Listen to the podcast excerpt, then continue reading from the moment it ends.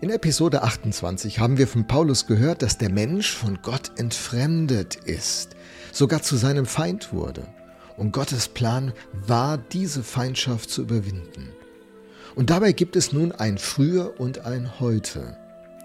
Kolosser 1, Verse 21 und 22 beschäftigen uns nun in dieser Episode. Wir beginnen mit Vers 21 und lesen, Früher lebtet ihr fern von Gott und eure feindliche Haltung ihm gegenüber zeigte sich in all dem Bösen, was ihr getan habt. Doch jetzt hat Gott euch mit sich versöhnt durch den Tod, den Christus in seinem irdischen Körper auf sich nahm. Da ist etwas passiert, also es gibt ein Früher und ein Heute und dazwischen liegt ein Wendepunkt. Was hat sich da verändert? Der Paulus schreibt, früher lebtet ihr fern von Gott, also da war keine Beziehung, da war eine Distanz. Und diese Distanz war nicht passiv, die war sogar aktiv. Eine feindliche Haltung habt ihr ihm gegenüber gezeigt, schreibt er. Und die drückte sich in all dem Bösen aus, was ihr getan habt. Das Denken und die Einstellung Gott gegenüber und dem Leben gegenüber führt zu Konsequenzen, zu einem Lebensstil. Das, was ich denke, beeinflusst, was ich tue. Und wenn mein Denken sich ändert, ändert sich auch mein Leben. Da ist eine gewisse Mechanik in diesem, dieser Passage, oder? Da gibt es ein Früher und ein Heute und dazwischen liegt das Umdenken, Metanoia, Umdenken. Die Leute in Kolossee hatten eine Lebenswende vollzogen, die mit einem Umdenken in ihrem Inneren begann und darin sichtbar wurde, erkennbar wurde, dass ihr Lebensstil sich veränderte. Das war ihr Startpunkt. Ein Startpunkt, mit dem beginnt ein Weg. Leute, die mit Gott an den Start gehen, haben diesen Startpunkt, dieses Umdenken, diese Umkehr, manchmal auch Bekehrung genannt, und Gott reagiert darauf. Jesus ruft die Leute, die nun umkehren, umdenken, dazu auf, ihm nachzufolgen.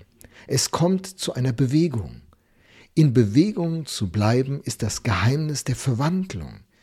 Wir sprechen von der Nachfolge Christi. Ein Jünger Jesu zu sein, ist jemand, der sich rufen lässt und nun hinter Jesus hergeht.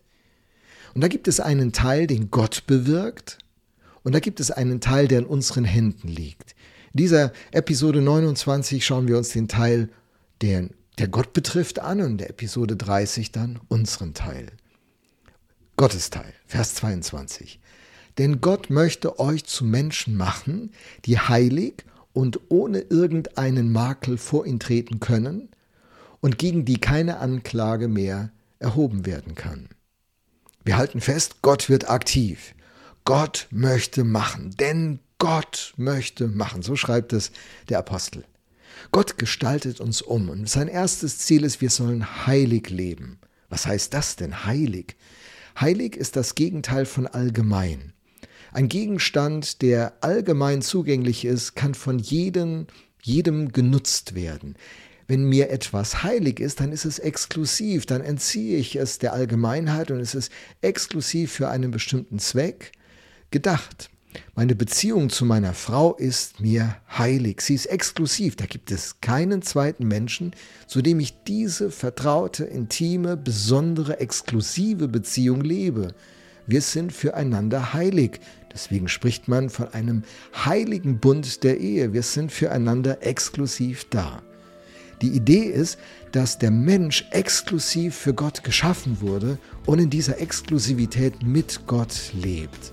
Und so soll er heilig vor Gott treten können. Das konnte der hohe Priester im Alten Testament nur einmal im Jahr nach sehr umfangreichen Vorbereitungen. Aber als Jesus am Kreuz starb, zerriss dieser Vorhang, der das Heiligtum vom Allerheiligsten, von dem Ort der Gegenwart Gottes trennte, von oben nach unten.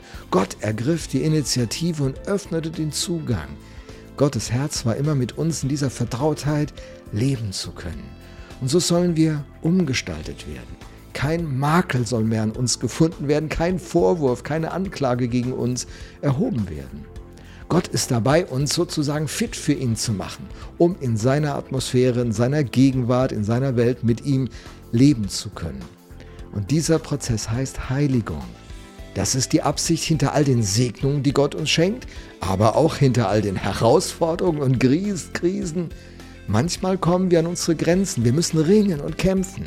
Wir werden geläutert, wir werden herausgefordert. Das ist äh, die Idee von Gott, die dahinter steckt. Er will uns vorbereiten, zubereiten, fit machen für ihn. Und äh, das, ist, das ist Gottes Teil. So, hey, hat Gott in deinem Leben Raum, dich fit zu machen für ihn? Vielleicht sind manche Krisen und manche Nöte, durch die du gerade gehst, genau dazu da, dich fit zu machen, all das rauszubringen aus deinem Leben, was in seiner Gegenwart nicht bestehen könnte, damit dein Leben exklusiv ein Leben für ihn ist.